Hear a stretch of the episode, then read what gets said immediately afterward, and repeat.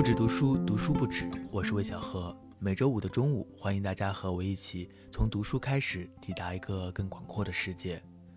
经过好几期的对谈和聊天，这一期将回到我一个人在这边和大家分享一本我最近看过的书。刚刚过去的五一假期，不知道大家有没有去哪里玩，有没有读书？欢迎大家在评论区写下你最近读完的书，和大家一起分享。那今天我要分享的书是我在假期之前读完的，嗯，不知道现在这个时候读是不是合适啊？因为它是一本充满了邪恶、性爱、恐怖和压抑的书。它的名字叫《暗示手册》，它的作者是波兰裔美国作家耶日科辛斯基。耶日科辛斯基在国内的知名度可能没有那么高，不过二零一九年的时候，他有一本带有自传色彩的小说《被突兀的鸟》改编成了电影，还提名了第七十六届威尼斯电影节金狮奖。同一年，这本书好像也有中文版推出，不过我还没有看过。今天我们要聊的是他的第二本书，叫做《暗示手册》。这本书也获得了美国国家图书奖。嗯，不论是《被突兀的鸟》还是《暗示手册》，都有很强的自传性，所以。我们还是要先来了解一下耶日科辛斯基，才能更好的进入《暗示手册》，进入科辛斯基的文学世界。如果用一个词来概括他的一生的话，我觉得是传奇，因为他的人生真的充满了坎坷，充满了起落。他出生于富有的犹太家庭，是家中唯一的孩子。他的父亲是大学的古典学教授，他的母亲是毕业于莫斯科音乐学院的钢琴家。照理来说，这样的孩子应该衣食无忧，有一个非常富足并且快乐的童年。但是很不幸，在科辛斯基六岁的时候，也就是一九三九年，纳粹占领了波兰。纳粹占领波兰这件事情，我们现在讲起来好像很简单，但是对于身处其中的人来说，可能就是灭顶之灾，或者是改变他们命运的一个时刻。科辛斯基的父母为了保全他的生命，就把他送往了偏远的乡下避难。但是非常不幸的是，他的父母将他托付给的那个朋友并不是特别可靠，在途中抛弃了科辛斯基。然后科辛斯基六岁就成为了一个流浪者，不得不向他人讨要食物，然后在乡间游历游荡。他在这段游荡的生活当中，见证到了非常多的人性之恶。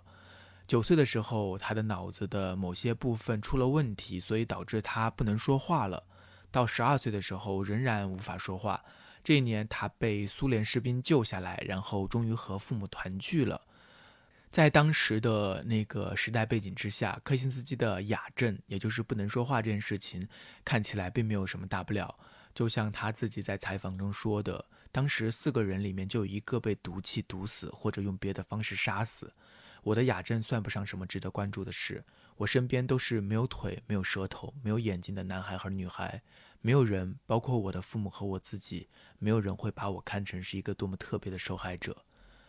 在他和父母团聚之后，他们一家搬到了一个山间的小城。科辛斯基学会了滑雪，在他十五岁的时候，因为一次事故陷入了昏迷。非常幸运的是，这次滑雪事故让他恢复了说话的能力。然后科辛斯基继续长大，重返了被中断的学业。他应该相当聪明吧，因为他自学成为了一名摄影师，还获得了好几个学位，还在华沙的历史与文化研究所获得了相当于博士学位的候选人资格。除了波兰语外，他还会说俄语和德语。总之是一个非常厉害、非常聪明的人。科辛斯基小的时候是在纳粹统治之下成长的，那段经历当然非常的痛苦。他长大之后，波兰又被苏联统治，同样的，他也感到不喜欢，所以他想要逃离。这段经历也非常的神奇，他虚构了来自不同学科的四位学者，以他们虚构的名字打印出信件，然后让这些不存在的教授用他们的印章，表示邀请科辛斯基去美国完成科研项目。他以学生签证的方式到达了美国。在美国的时候，他做过卡车司机、停车场售票员、电影放映员、摄影师，乃至夜总会的司机。他通过努力进入了哥伦比亚大学，获得了博士学位，并且后来他还娶到了一位富有的寡居的美国女人，据说是某钢铁大亨的遗孀。这个经历也是非常的传奇。他从一个名不经传的波兰移民变成了一个博士，然后还娶到了一位富有的遗孀，并且开始了他的写作创作生涯。在一九六五年的时候，他出版了带有自传性质的处女作《被屠的鸟》，引起了轰动。但是这本书也遭到了波兰的禁止。一九六八年，也就是他的第二本书《暗示手册》，获得了美国国家图书奖。他的写作也获得了很大的成功。在七十年代，他的写作年均收入为六万五千美元，远超过美国职业作家的中间水平。他的社交圈也都是名流，比如说电影界的波兰斯基、政治界的希金格、新闻界的麦克华莱士等等。不过，他同时也面临很多质疑，有人不喜欢他小说中的性描述，以及他的文字当中总是去展现一些残忍和暴力的场面。另外，也有人认为他完全依赖于枪手或者是编辑，并不是自己在创作。我们不知道到底为了什么，在一九九一年的时候，五十七岁的柯辛斯基选择了自杀。从以上的科辛斯基的一个简单的人生轨迹来看，我们会发现他的人生真的经历了非常多的波折。他小的时候被迫流浪，成为弃鹅，然后和父母团聚，但是又哑了，不能说话。但是在一次滑雪的事故当中，又重获了说话的能力。然后他自学摄影，成为摄影师，还获得了很多学士学位，成为了博士。并且他还伪造了身份，来到了美国，做了很多的底层工作，又进入了哥伦比亚大学，获得了博士学位，然后开始他的写作，还娶到了一位富有的遗孀，然后和各界名流交往，成为一个成功人士。但是他的书写当中，永远都是充满着他童年见证到的那些人间之恶。花了这么大的篇幅来介绍柯辛斯基的生平，是因为他的作品真的有很强的自传性。如果我们不了解我刚刚提到的这些经历的话，那么我们来读他的这本暗示手册，可能就不会有那么多的体贴之处。由于克辛斯基小时候的经历，所以他在成长的过程当中养成了一个习惯，就是他总是满嘴谎言，他总是在欺骗、在伪装、在假扮成另一个人，以获得活下去的机会。所以，即使他已经到了美国，已经成功了，他仍然总是在恶作剧式的撒谎。他的这种善于伪装，或者说是撒谎成性的习惯，其实在他的书写当中也有体现。我们后面会提到。我们现在先试着进入这本暗示手册。首先想跟大家介绍的是这本书的结构非常的奇特。这本书有几十个短篇连缀而成，每一篇都是由第一人称叙事展开的。故事和故事之间或许有关联，又可以看作完全无关。嗯，通过阅读，我们可以将这个叙事者我看作是一个连贯的主体，但是如果我们完全不了解柯辛斯基的故事的话，也可以将它看作是一篇一篇独立的短章。这些故事总是从一个地点或者是一个身份开始的。比如说，第一篇的第一句话是“我继续向南方腹地漫游，经过的村庄全都又小又穷”。比如说，第三个短章是“我受聘当了滑雪教练，住在山上的一个度假胜地”。经常有结核病人被送到这里来疗养。在每一篇短故事的开始，我们往往都会进入一个新的身份、一个新的地方。这种地点和身份的迁移，使得整本书可以看作是一场人生的旅程。如果我们确定叙事者是一个具体的人，是一个连贯的人的话，那么通过这些故事，我们会发现他可能做过流浪汉，做过摄影师、滑雪教练，当过兵，上过大学，开过卡车。事实上，这些经验确实有很大一部分与柯辛斯基自己的人生是吻合的。那么，如果我们把这本书的所有的短章看作是一趟人生的旅程的话，这是一种怎样的旅程呢？核心的关键词就是恶，邪恶的恶。这是一场见证了世间诸恶的旅程。柯辛斯基在书中写下了非常非常多诡异的、恐怖的、残忍的故事。下面我给大家简单的介绍几个，大家可以先做好一下心理准备。比如说非常残酷的故事，我记忆非常深刻的是写的在部队里，士兵们喜欢玩一种游戏，就是大家围坐一团，每个人用一根长长的细绳系在自己的生殖器上。这个玩家都被称为圆桌骑士，因为所有的士兵都是围坐一团嘛。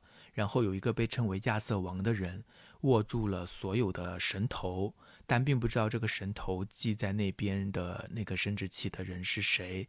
然后他会拉扯绳子。他拉扯绳子的过程当中，就有人饱受痛苦，因为他的生殖器被拉扯。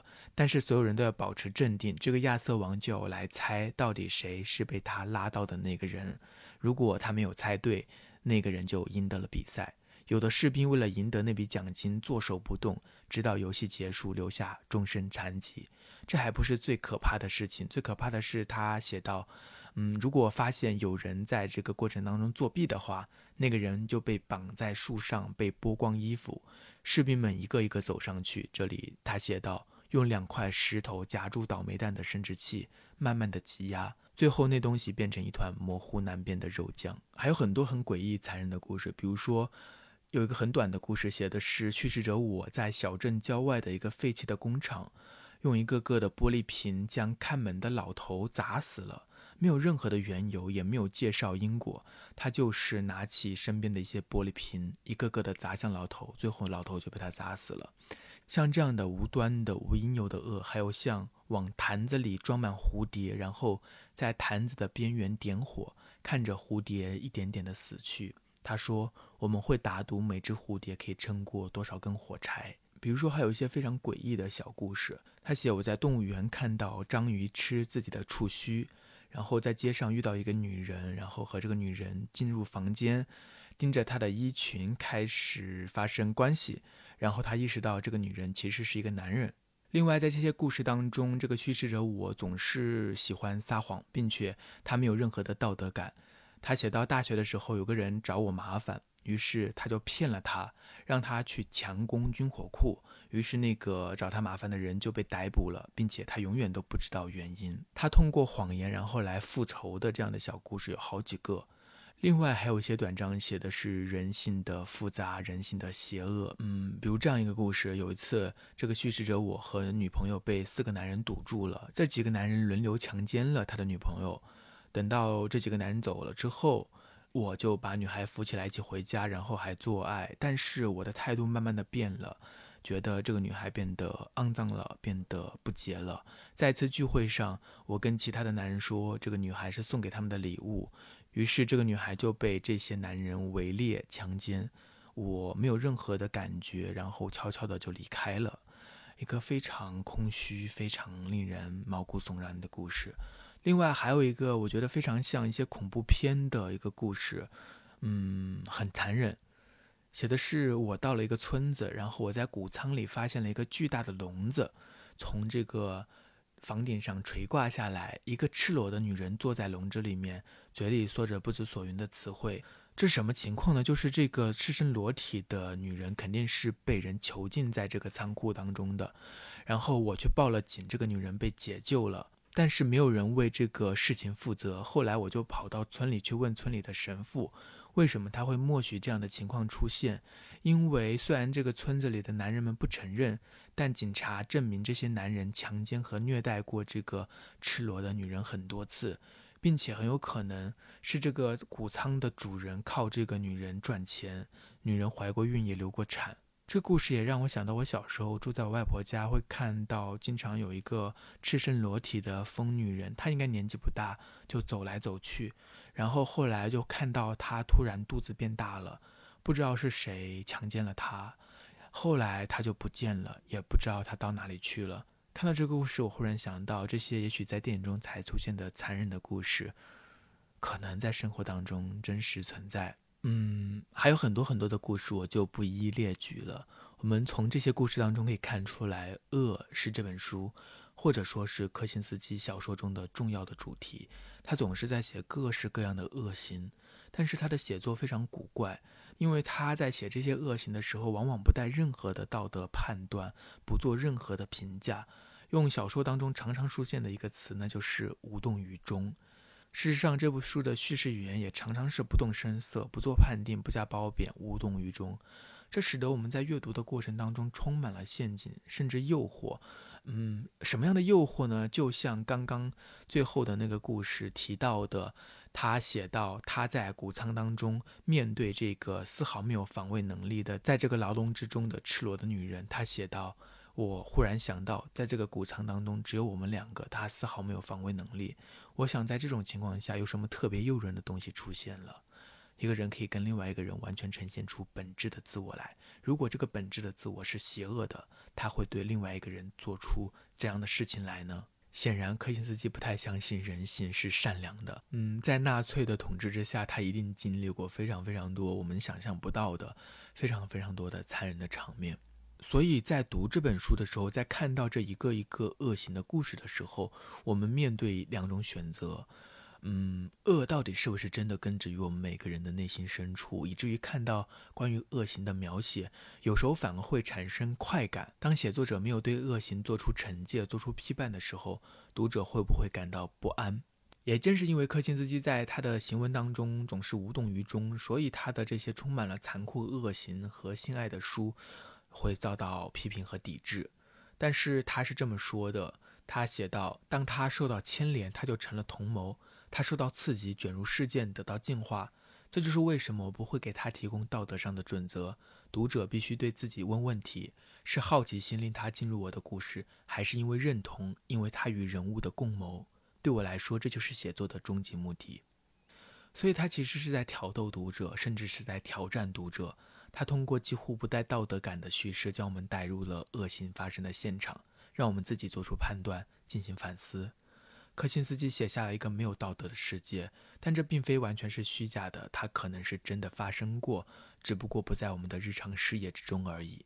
柯辛斯基在写这些恶行的时候，他的叙事语调是非常无动于衷的。我们刚刚已经提到过了，这种无动于衷的语调，除了能够让读者自己去判断，让他自己去面对这些恶行，自己去进行反思之外呢？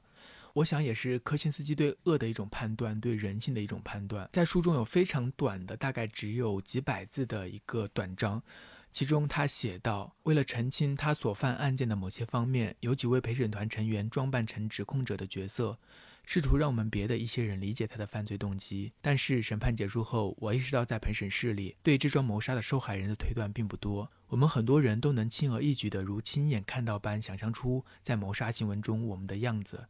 但很少有人能够以任何方式把自己投射在被谋杀的情形中。我们竭尽全力去理解谋杀，杀人犯是我们生活中的一部分，而被害人却不是。我想，柯辛斯基在写这些故事的时候，那种无动于衷，那种不进入这些作恶者的内心世界，甚至不描写他们的内心世界的缘由，也是因为他拒绝去理解他们。他也认为这没有什么好理解的，这些作恶之人。是不配被理解的，这是我想到前两年的大卫芬奇执导的那一个电视剧，也就是《心灵猎人》。那个剧集拍得非常好看，但是在看的过程当中，我也总是在思考这个问题，因为那个故事讲的就是主角他们几个小组试图去理解那些变态杀人狂的人生，试图去理解他们的行为背后的原因，去走进这些人。在这些故事当中，那些犯下了滔天罪行的变态杀人狂，反而成了被倾听的对象，反而成了被注目的人物。不论是电视剧中的主角，还是作为观众的我们，都侧耳倾听，想要从他们的身上发现一些什么。他们好像反而富有某种魅力，而这样的一种对恶行的描述，或者说对恶行的叙事，可能就是柯辛斯基反对的。另外，在看这本书的时候，我除了想到了很多的恐怖片、很多的剧集之外，还想到了另外一本小说，也就是恰克·帕拉尼克的《肠子》，那也是一本非常重口味的小说。呃，据说那本书的朗读会上有七十三个人晕倒了，因为这个小说非常的重口味。如果你没有看过的话，我简单的介绍一下，那一个小说的结构有点像。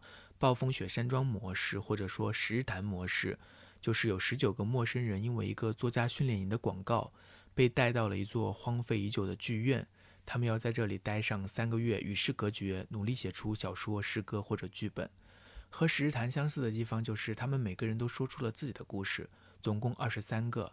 和暴风雪山庄相似的地方在于，剧场里的人正一个一个死去。不过有意思的是，被困在剧场里的人物一个个死亡，并不是这本小说最大的悬念。事实上，我们很快就知道，这些人都是自己作死。当他们发现自己的处境之后，又开始幻想这里会发生很多恐怖事件。然后等到自己被营救出去之后，就可以上各大电视节目，然后一举成名，后半生衣食无忧。他们像疯了一样的开始制造事件。他们把剧院里的公共设施弄坏了，停水停电，食物短缺，自相残杀。他们自虐，砍掉自己的手指，拔掉指甲盖，用木棍捅自己的屁眼，让自己看起来最惨、最有卖点。在这本书当中有句话，他说：“我们喜欢戏剧性，我们喜欢冲突，我们需要一个魔鬼，否则就由我们创造出一个来。”自残的戏份一步步加码，甚至到了吃人肉的地步。其中有个人为了让自己最有卖点，甚至决定割掉生殖器。总之，在《肠子》这本书当中，有很多很多非常重口味的、非常的邪恶的、恐怖的，甚至残忍的故事。我为什么会提到《肠子》这本小说呢？是因为是因为这本小说也充满了各种各样的残忍的，呃，甚至是有些猎奇的重口味的故事。但是它和这个暗示手册还非常的不一样。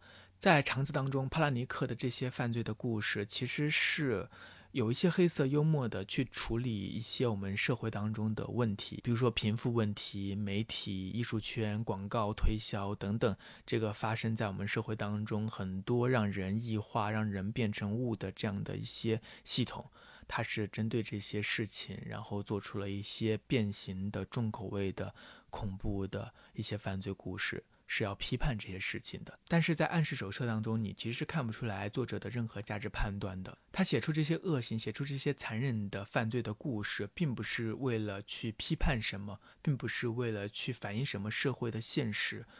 在我看来，他好像更多只是在揭示一种更大的真相，一种他看来的真相，也就是这个世界上充满了恶行，而我们却无动于衷。在这些故事当中，体现了不同地域、不同的阶层、不同的社会情况之下的各种各样的恶行。比如说，在纳粹统治之下的，在军队当中的士兵之间的残忍的恶行，像在乡村之间的愚昧的村庄的人的这些恶行，在商业社会的，呃，资本主义异化之后的人的恶行，等等等等。总之，在这本书当中是少有善良可言的。在这本书的快结束的地方，有一段话是这么写的：“我嫉妒那些生活在这里的人，貌似那么自由自在，没有任何可悔恨的，也没有任何可憧憬的。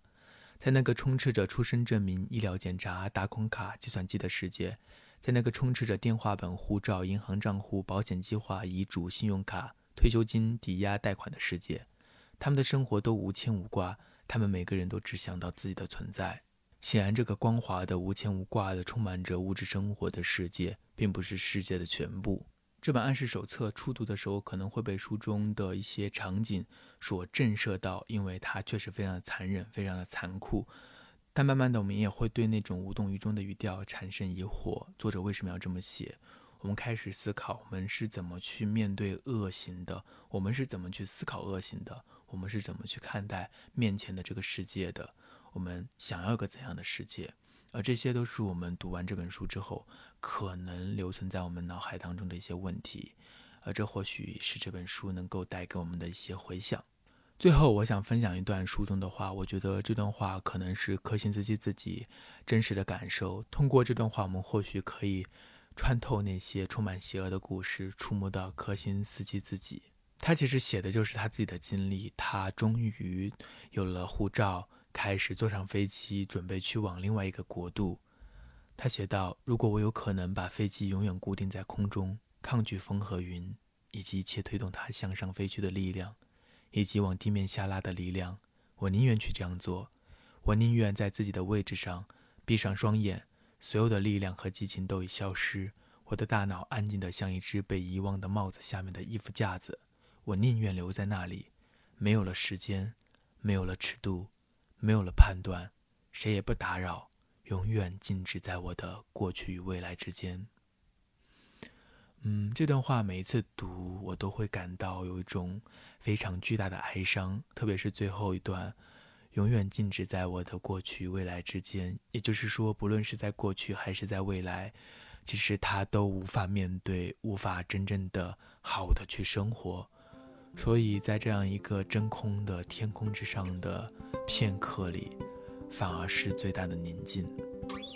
好了，以上就是今天的节目的全部内容了。如果你感兴趣的话，也可以去看一下这本暗示手册。欢迎大家在评论区和我留言和互动，也欢迎大家到我的公众号“微小河流域”查看更多的关于读书方面的文章。我们今天的节目就到此为止，那下期再见，拜拜。